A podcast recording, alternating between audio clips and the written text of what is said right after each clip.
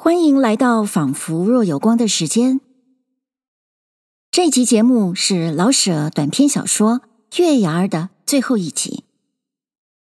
各位还记得之前的节目中我们读过老舍的短篇小说《善人》吗？在那篇作品中，老舍轻巧地击刺了自由、慈善这些文明进步的价值。他揭露这些高尚的价值。如何可能沦为表面的词汇，甚至是其反面？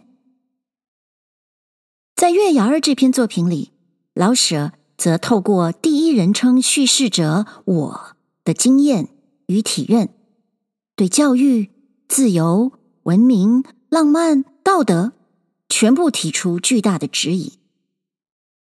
我们可以从许多细节里注意到，小说塑造的这个叙事者。是一个被赋予了自尊自重的人格特质的女子。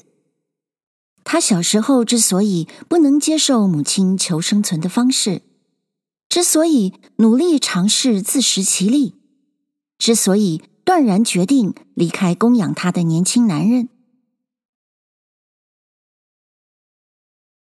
之所以在近乎绝望的境遇中仍然不肯随波逐流。都说明了这个人物的心理特质，也因为他具有这样的人格，所以当最后那万不得已的唯一的选择一步步逼近的时候，当他用讥嘲的语气提起那些美好的价值的时候，我们也越发陷入沉思了。月牙儿。这可能是仿佛若有光，至今读过的最没有光的作品吧。怪不得我学生时代第一次读它，会有一种心理创伤的感觉，也挑战了我当时认为老舍作品一定很好笑这样的成见。在我准备《月牙儿》这三集节目时，我还特别去网络上看了一九八六年。纪念老舍逝世二十周年所拍的电影《月牙儿》，电影一如我预料之中的黑暗、悲伤，但是叙事者的声音却是娇嫩的、春花般的。的确，叙事者即使到了小说结尾，仍是个青年女子，仍是个月牙儿。但我想，她那。深信人类并没有希望的声音，或许应该是更为冷静的。小说一开始，叙事者的声音是历尽沧桑后的回忆的声音。他回忆起小时候，每次生命里发生重要的事，天上总是有月牙儿伴着他。月牙儿好像跟他的生命结合了。在小说结尾，叙事者陷入了绝对的黑暗。但是他又说，他又看见月牙儿了。这时的月牙儿是冰冷的呢，还是温暖的呢？他并没有说。那么，月牙儿的光还有可能被视为一线，即使只是一线的光明吗？老舍《月牙儿》第三集。有一天，我碰见那个小媳妇，像词人似的那个。他拉住了我，倒好像我是他的亲人似的。他有点颠三倒四的样儿。你是好人，你是好人，我后悔了。他很诚恳地说。后悔了，我叫你放了他，哈，还不如在你手里呢。他又弄了别人，更好了，一去不回头了。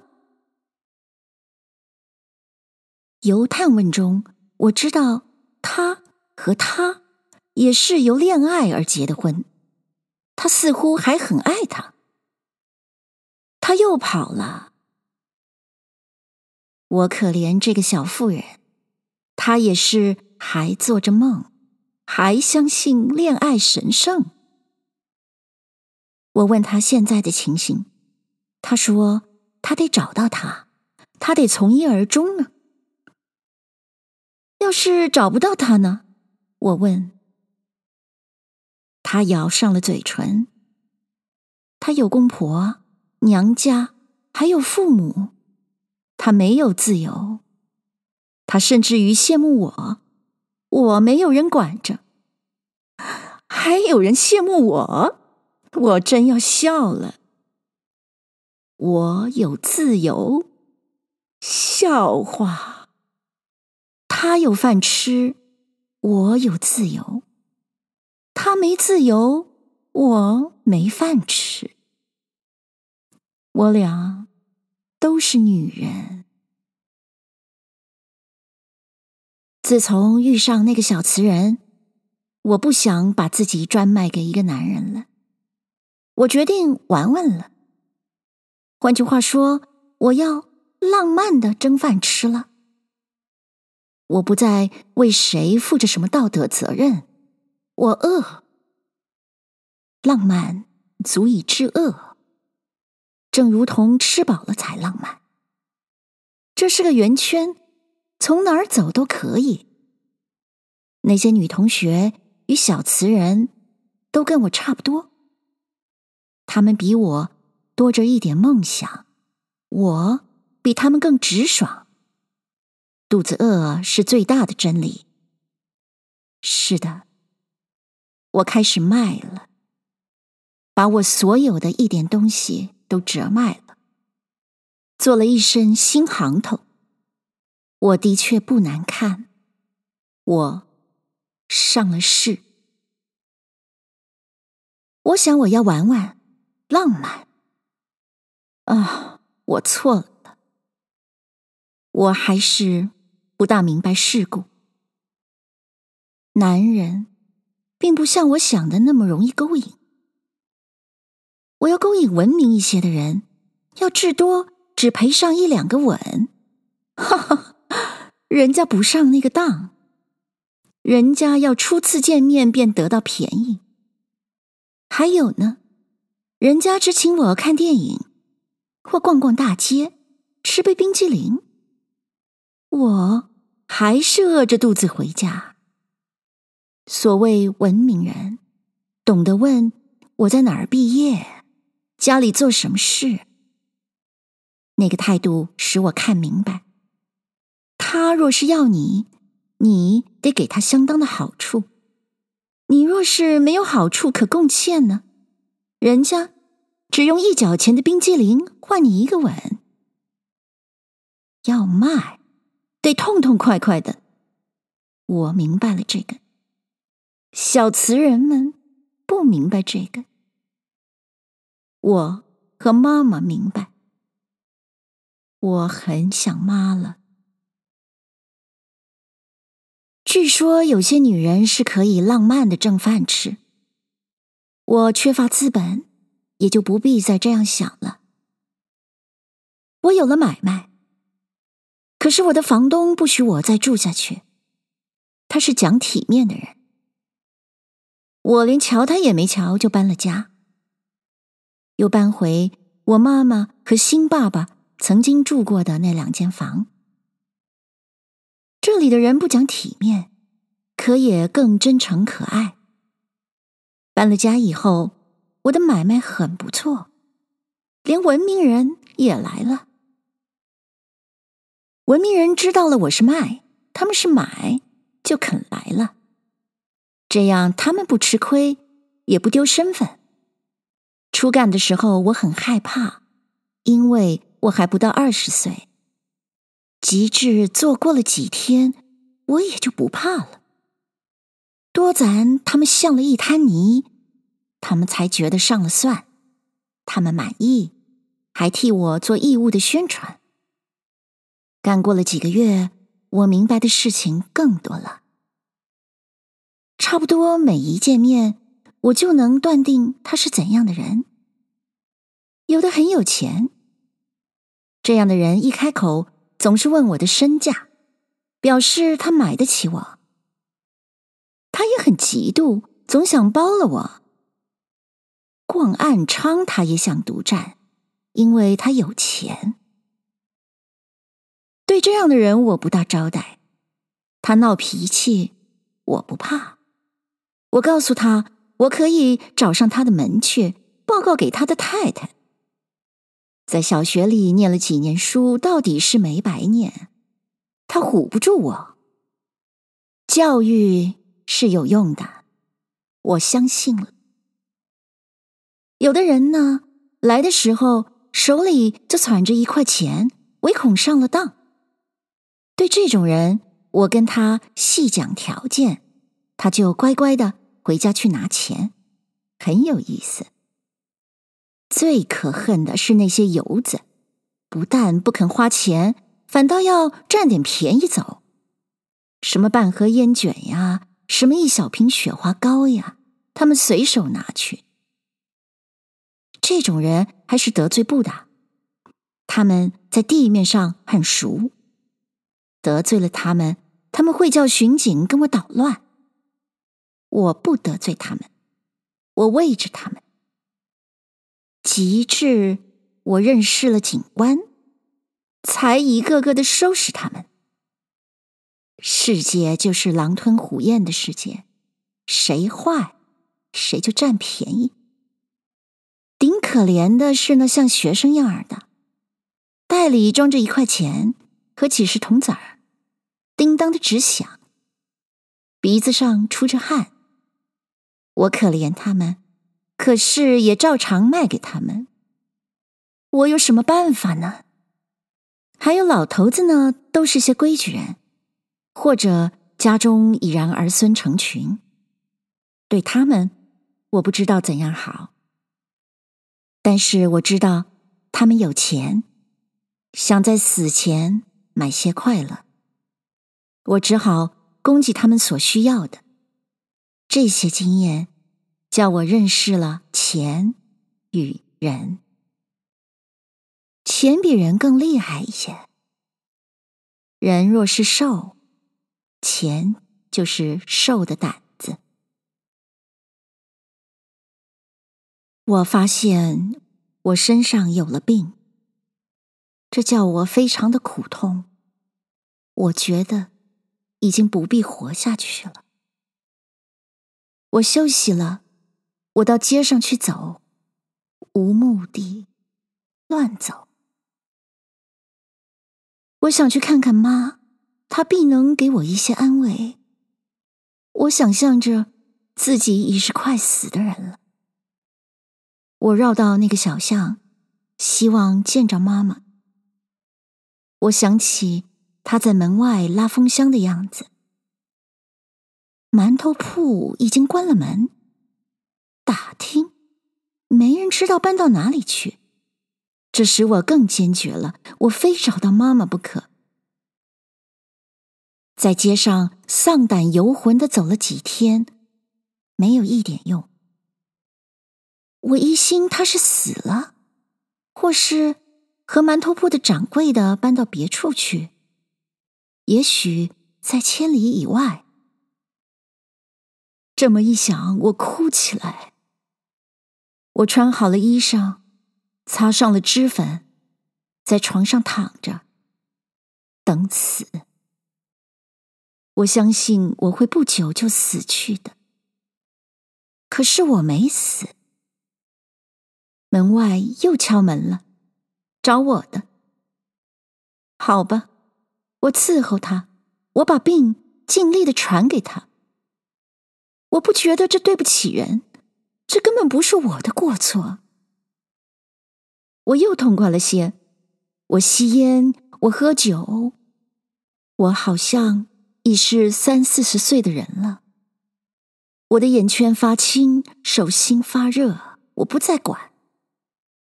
有钱才能活着，先吃饱再说别的吧。我吃的并不错，谁肯吃坏的呢？我必须给自己。一点好吃食，一些好衣裳，这样才稍微对得起自己一点。一天早晨，大概有十点来钟吧。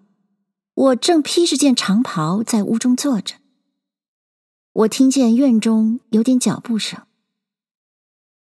我十点来钟起来，有时候到十二点才想穿好衣裳。我近来非常的懒，能披着件衣服呆坐一两个钟头。我想不起什么，也不愿想什么，就那么独自呆坐。那点脚步声向我的门外来了，很轻，很慢。不久，我看见一对眼睛从门上那块小玻璃向里面看，看了一会儿，躲开了。我懒得动。还在那儿坐着，待了一会儿，那对眼睛又来了，我再也坐不住。我轻轻的开了门。妈，我们母女怎么进了屋？我说不上来，哭了多久也不大记得。妈妈已老得不像样了。他的掌柜的回了老家，没告诉他，偷偷的走了，没给他留下一个钱。他把那点东西变卖了，辞退了房，搬到一个大杂院里去。他已找了我半个多月，最后他想到上这儿来，并没希望找到我，只是碰碰看。可是，竟自找到了我。他不敢认我了。要不是我叫他，他也许就又走了。哭完了，我发狂似的笑起来。他找到了女儿，女儿已是个暗娼。他养着我的时候，他得那样。现在，轮到我养着他了。我得那样。女人的职业是世袭的，是专门的。我希望妈妈给我点安慰。我知道安慰不过是点空话，可是我还希望来自妈妈的口中。妈妈都往往会骗人，我们把妈妈的诓骗叫做安慰。我的妈妈连这个都忘了，她是饿怕了，我不怪她。她开始检点我的东西，问我的进项与花费，似乎一点也不以这种生意为奇怪。我告诉她我有了病，希望她劝我休息几天。没有，他只说出去给我买药。我们老干这个吗？我问他，他没言语。可是从另一方面看，他确实想保护我，心疼我。他给我做饭，问我身上怎样，还常常偷看我，像妈妈看睡着了的小孩那样。只是有一层他不肯说。就是叫我不用再干这行了。我心中很明白，虽然有一点不满意他，除了干这个，还想不到第二个事情做。我们母女得吃，得穿，这个决定了一切。什么母女不母女，什么体面不体面，钱是无情的。妈妈想照应我，可是她得听着看着人家蹂躏我。我想好好对待她，可是我觉得她有时候讨厌。她什么都要管管，特别是对于钱。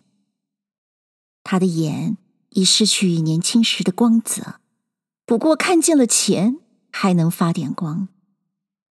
对于客人，他就自居为仆人。可是当客人给少了钱的时候，他张嘴就骂。这有时候使我很为难。不错，既干这个，还不是为钱吗？可是干这个的，也似乎不必骂人。我有时候也会慢待人，可是我有我的办法，使客人急不得，恼不得。妈妈的方法太笨了，很容易得罪人。看在钱的面上，我们不应当得罪人。我的方法或者出于我还年轻，还幼稚，妈妈便不顾一切的单单站在钱上了。他应当如此，他比我大着好些岁，恐怕再过几年，我也就这样。人老，心也跟着老，渐渐老的和钱一样的硬。是的，妈妈不客气，她有时候劈手就抢客人的皮夹，有时候留下人家的帽子或值钱一点的手套与手杖。我很怕闹出事来，可是妈妈说得好，能多弄一个是一个。咱们是拿十年当做一年活着的，等七老八十还有人要咱们吗？有时候客人喝醉了，他便把她嫁出去，找个僻静地方叫她坐下，连他的鞋都拿回来。说也奇怪，这种人倒没有来找账的。想是以人事不知，说不定，也许病一大场，或者试过之后想过滋味，也就不便再来闹。我们不怕丢人，他们怕。妈妈是说对了，我们是拿十年当一年活着。干了两三年，我觉出自己是变了。我的皮肤粗糙了，我的嘴唇老是焦的，我的眼睛里老灰漉漉的带着血丝。我起来得很晚，还觉得精神不够。我觉出这个来，客人们更不是瞎子，熟客渐渐少起来。对于生客，我更努力的伺候，可是也更厌恶他们。有时候我管不住自己的脾气，我暴躁，我胡说，我已经不是我自己了。我的嘴不由得老胡说，似乎是惯了。这样那些文明人已不多照顾我，因为我丢了那点。小鸟依人，他们唯一的诗句的身段与气味，我得和野鸡学了。我打扮的简直不像个人，这才招得动那不文明的人。我的嘴擦得像个红血瓢，我用力咬他们，他们觉得痛快。有时候，我似乎已看见我的死，接近一块钱。我仿佛死了一点。钱是延长生命的，我的正法适得其反。我看着自己死，等着自己死。这么一想，便把别的思想全止住了。不必想了，一天一天的。活下去就是了。我的妈妈是我的影子，我治好不过，将来变成她那样。卖了一辈子肉，剩下的只是一些白头发与抽皱的黑皮。这就是生命。我勉强的笑。勉强的疯狂，我的痛苦不是落几个泪所能剪除的。我这样的生命是没什么可惜的。可是它到底是个生命，我不愿撒手。况且我所做的并不是我自己的过错。死，假如可怕，那只因为活着是可爱的。我绝不是怕死的痛苦，我的痛苦久已胜过了死。我爱活着，而不应当这样活着。我想象着一种理想的生活，像做着梦似的。这个梦一会儿就过去了。实际的生活使我更觉得难过。这个世界不是个梦，是真的地狱。妈妈看出我的难过来，她劝我嫁人。嫁人，我有了饭吃，她可以弄一笔养老金。我是她的希望。我嫁谁呢？因为接触的男子很多了，我根本遗忘了什么是爱。我爱的是我自己。极致我已爱不了自己，我爱别人干什么呢？但是打算出嫁，我得假装说我爱，说我愿意跟他一辈子。我对好几个人都这样说了，还起了誓，没人接受。在钱的管理下，人都很精明，嫖不如偷，对。偷省钱。我要是不要钱，管保人人说爱我。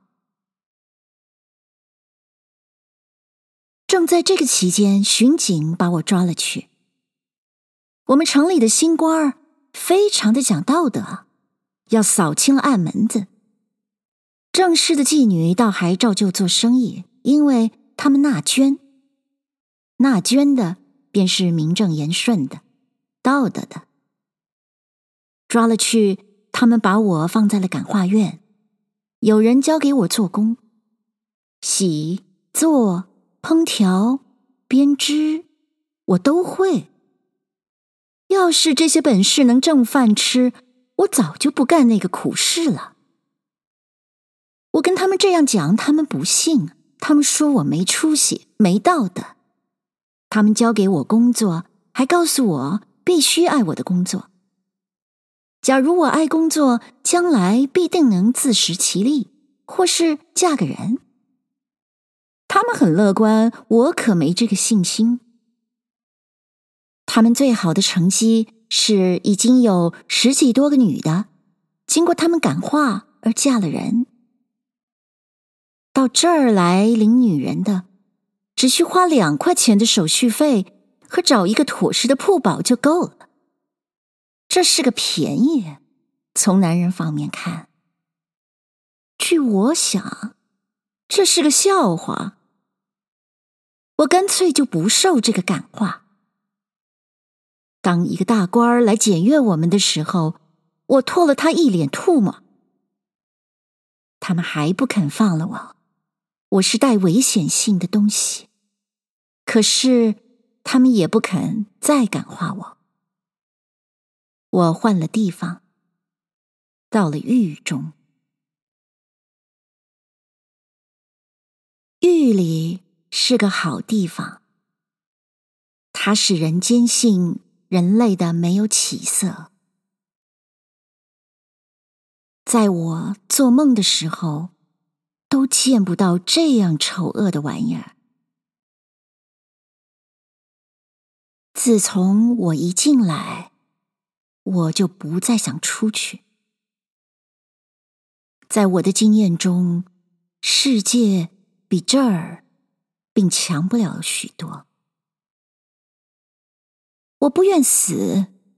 假若从这儿出去，而能有个较好的地方，事实上，既不这样，死在哪儿不一样呢？在这里，在这里。我又看见了我的好朋友月牙儿。多久没见着他了？妈妈干什么呢？我想起来一切。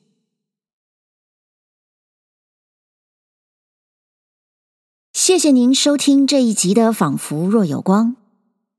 如果您喜欢我的诠释，欢迎您在收听的平台上按下订阅。